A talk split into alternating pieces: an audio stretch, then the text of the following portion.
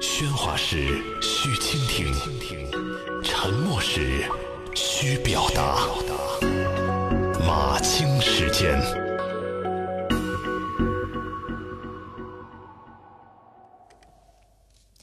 马青时间交流观点。大家好，我是马青。有政协委员提出提案，希望停止小学老师用微呃用手机微信和 QQ 对学生及家长布置和提交作业。那近日呢，教育部就公布了对此提案的办理情况，回复称将完善管理、规范教师教育教学行为，明确教师不得通过手机微信和 QQ 等方式布置作业，不得将批改作业的任务交给家长，避免出现学校减负、社会增负、教师减负、家长增负的现象。我有几个朋友家里的孩子都在上小学，他们对这个规定就十分的不理解。一个朋友的情况是，去年买了一台打印机，专门用来打印老师通过微信发下来的教科书以外的习题。那这个规定一出台，他就傻了：打印机白买了吗？孩子老师已经在班上宣布了，他们不会违反规定的。所以呢，有两个方法，要么呢就是大家自己去买习题集吧，要么呢就是专门委托某位家长帮班上的四十多名学生打印。然后我们就开玩笑跟这位朋友说：“你要不你干脆开个打印社吧，专门承接习题集打印，把你的打印机彻底的利用起来。”另一个朋友的情况是，孩子呢也是在低年级，老师布置的作业虽然孩子也记，但是总是会漏。以前呢不用微信、QQ 的时候，家长群里头就隔三差五的有家长要请大家帮忙。哎，今天的语文作业是什么？孩子漏写了。哎，今天的数学作业只有这么两题吗？不会吧？等等。老师把所有的作业通过微信和 QQ 传给家长，也是方便家长来检查核对。好，现在不许了，大概家长群里头互相问作业的情况又得多了起来。朋友圈里头时常会有妈妈在抱怨，不辅导作业的时候呢母慈子孝，一辅导作业的时候呢就鸡飞狗跳。大家也乐于转发一些段子来吐槽，啊，比如说什么晚上十点多从楼上传来一个女人的咆哮声，什么关系啊？说什么关系啊？正想八卦一下，然后听到就这个女人很愤怒的喊：“互为相反数啊！”再比如那封刷了屏的致未来亲家的一封信，啊，什么将来结婚什么都包，但是谁家的媳妇儿谁养，请现在就领走去辅导作业。呃，还有呢，就不是段子了，什么辅导作业妈妈得脑梗的、心脏放支架的、爸爸把手给拍骨折的，这类真事儿听着都像段子。有的家长可能对孩子的情况会非常的在意，不仅百分之百的完成老师布置的任务，还会自己给孩子加码。有的家长呢可能会疲于应对，自己平常工作忙，负担重，孩子的学习呢就只能靠孩子自觉，把孩子交给学校，自己就不大管了。如果老师总是要强调家长得配合做什么，很可能心有余而力不足。有的家长呢则可能是。自身能力不足，那比如父母由于各种原因，他管不了孩子，主要是爷爷奶奶带，那能安安稳稳的管好吃穿就行了。别说辅导功课，就算是使用微信、QQ，可能都有些障碍。那也不排除有极少部分的家庭，家长可能不太关心孩子的学习，是属于那种既无心也无力的。不同的家庭情况不一，所以呢，当我们听到社会上一些呼声的时候，不能不去考虑这些声音是不是有充分的代表性，这些声音的背后反映的是怎样的真问题。家庭不同，学校的情况也不同啊，老师的情况也不同啊。有的老师十分负责，除了课堂上给孩子布置作业，微信、QQ 上呢会再发一遍给家长，方便家长掌握。同时还会用微信、QQ 来收取家长的反馈，请家长们把作业拍照上传，再逐一批改。有的老师呢是属于糊里糊涂的，自己上课的时候忘了布置，到了晚上下班了才想起来，急忙就发到了微信群里头。家长要是万一漏看了，第二天还会责怪家长。那这两类老师，他们都在使用微信和 QQ，很明显，前者是受欢迎的，后者是被嫌弃的。说了这么多不同的情况，无非是想说明教育问题它表现出来，表象就是非常复杂的，而且越是。细枝末端就越是千差万别。教育部门出台规定当然是好心，但是如果管得过细，连布置作业使用什么工具和渠道都得由教育部来一刀切，那很可能是在满足了一部分人的需要之后，会引发另一部分人的不满；在减轻了一部分人的负担之后，反而会增加了另一部分人的负担。其实，真正被大多数人吐槽的。嗯，老师减负而家长增负的这种转嫁负担情况啊，并不是说使用什么工具来布置作业，而是家长们非常痛恨的就是总要替老师去批改作业。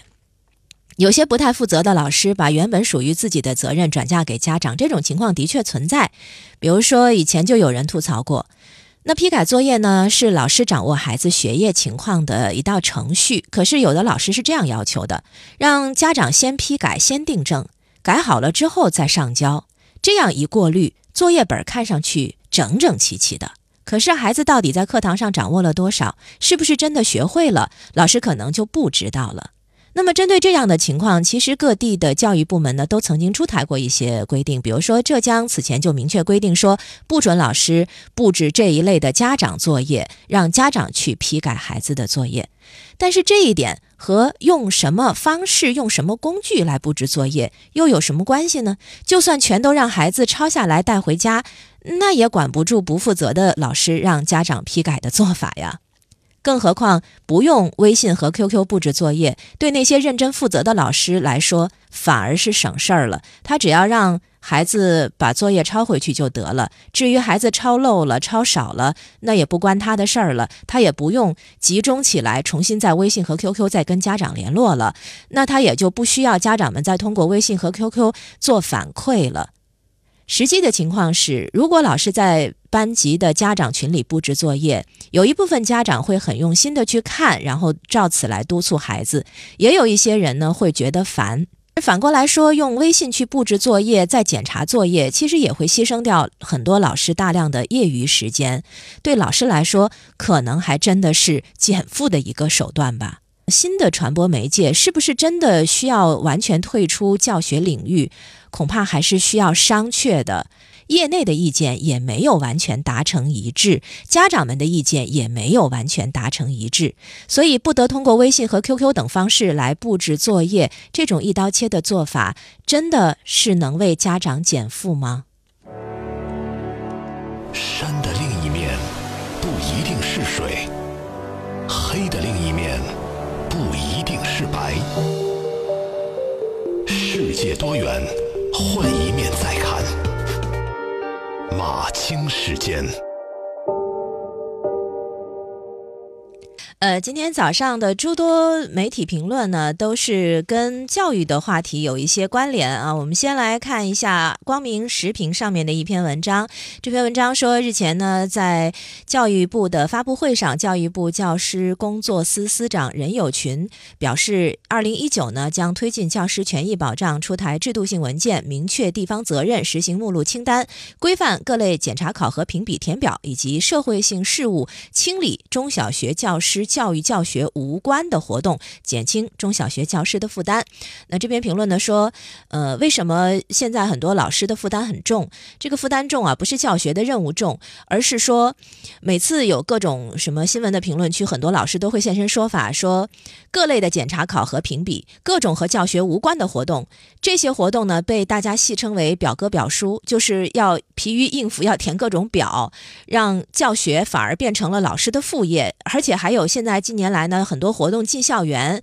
也是不少部门推动的重点工程标配，这也是教师负担的一大来源。就是有些活动随意性非常强，缺乏计划，落实的过程呢又特别重留痕而轻实际。学校的参与其实就是配合。填问卷、做材料、拍照片，最后变成了文件进校园。那这些问题的背后，一个是地方对教育的专业性和学校管理的独立性缺乏了解，混淆了学校的职责；第二个就是形式主义工作作风还在作祟，图热闹、讲排场、慕虚名的工作方式在教育领域有所反映。啊，那另外一个跟教育有关的话题呢，是《光明日报》上的这个另一篇评论，讲到的是有网友爆料。华南理工大学计算机科学与工程学院的院领导篡改研究生复试成绩，影响考试公平，引发了舆论的关注。那光明日报这篇评论呢，说堵住研究生招考的漏洞，还是需要从制度来入手。呃，就是院领导篡改研究生考试成绩这个事情还在调查。那么目前涉事的四个人呢，已经是停职了，这个就引起了很多人的困惑。这么严肃的考试，如果几个院领导就能够随意左右，那么严密的监督。机制到底去哪儿了？就是这个事情要引起的高度重视，不光是个案，而是要从制度层面认真的查摆问题，控制风险，堵住漏洞，确保考试的严肃性。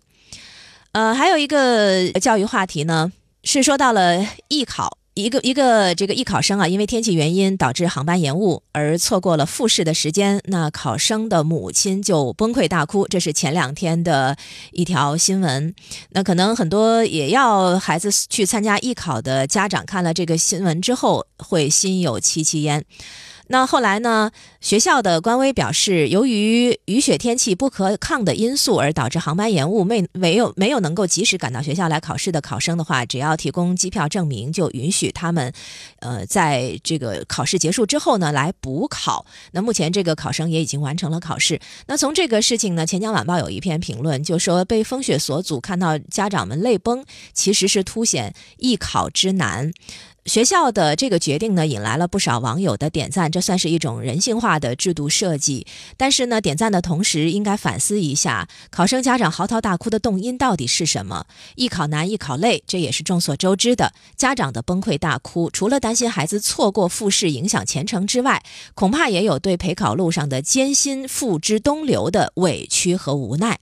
艺考的难，难在报名，难在考试，也难在录取。你就比如说这个录取难，竞争已经达到了白热化，很多的这种比较有名的一些艺术院校，每年的录取比例是非常低的。那考生为了提高被录取的概率，往往会同时报考多所学校，而这些学校考试的时间安排的是比较集中的，所以。不得不拖着行李四处奔波，八方转战。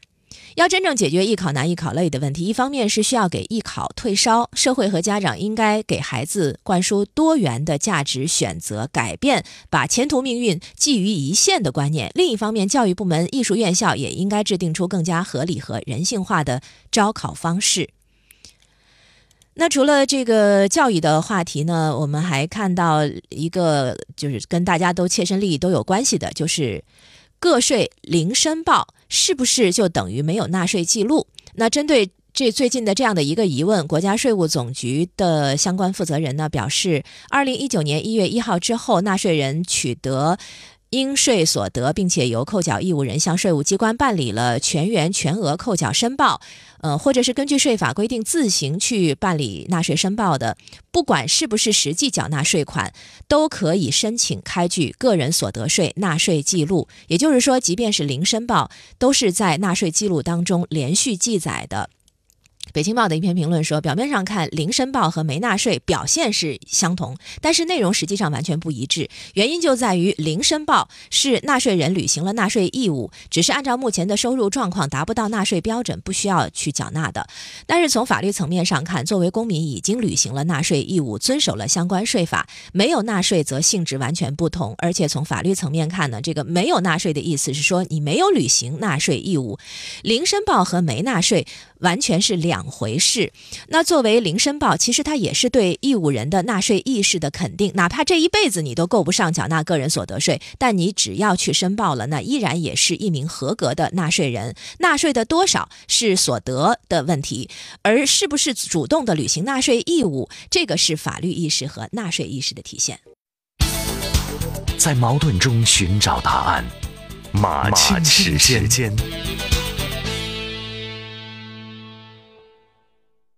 继续马清时间，我们再来说说网约护士这种新的现象。呃，二月十二号，国家卫健委发布了一份通知，确定呢，北京、天津、上海、江苏、浙江和广东作为试点地区开展互联网加护理服务啊，其实就是我们之前说的网约护士。但是呢，从目前来看，网约护士的服务啊，价格真的是不低。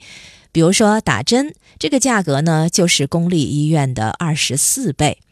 燕赵《都市报》一篇评论说：“千万不要让网约护士打上高价的烙印。”这篇文章对于这个价格提出了疑义。服务价格呢，或许应该由市场来确定，但是医疗是属于紧缺资源，而且具有一定的垄断性。更何况刚刚开始试点，还远没有形成充分的市场竞争局面。那这个时候就完全放手来市场定价，是否为时过早？护士上门服务花费时间更多，风险也更大。另外，有一些居家护理的操作，并不是护士一个人能够完成的，至少需要医生提供处方，并且对处方执行情况负责。特别是具有过敏性或者是不良事故发生可能的操作，还可能要有职业医生在场或者进行远程指导。那这一类服务价格比医院适当高一些是可以理解的，但是高多少还是应该依据成本而定，或者通过核算设定一个允许浮动的范围。此外呢，将部分服务收费纳入医保目录，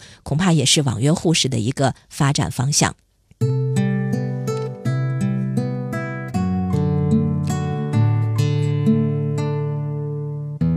那除了关于价格方面，还有一些其他的方面，还需要怎样的注意呢？在搜狐上面有一篇评论，这篇评论说，最近几年呢，社会力量主导的网约护士其实早来了，官方版的网约护士能够受到青睐，相关部门和医疗机构就要在网约护士职业资质保障、上门医疗服务的价格，还有防范医疗事故等等方面做好文章。你比如说职业资质，网约护士呢，应该至少具备五年以上护理经验和护师以上的职称，这个关口是不可以松动的。那此前曾经有媒体报道，对社会力量主导的网约护士，网络平台通常仅审核上传的电子材料，并没有做到身份认证和实体审查。部分护士呢，就借用别人的护士资质去注册，或者接单之后再由别人来顶替去提供服务，这个一定是要防范的。网约护士的背后还有医疗风险的问题，医患双方的后顾之忧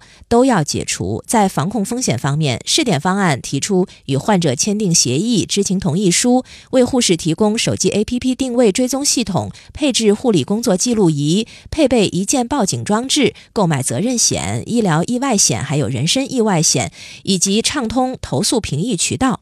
但是现实情况往往复杂很多，在出现问题的时候，哪些情形应该由护士个人来承担责任，哪些是由平台来承担责任，哪些情形是派出的医疗机构来承担责任，或者哪些是共同承担责任，这个都是需要有清晰界定的。那这个试点工作方案让运转呢，目前是政策上没有障碍了，关键还是要具体的执行当中还会出现哪些问题，要有应对之策。好，结束马清时间，谢谢各位的收听。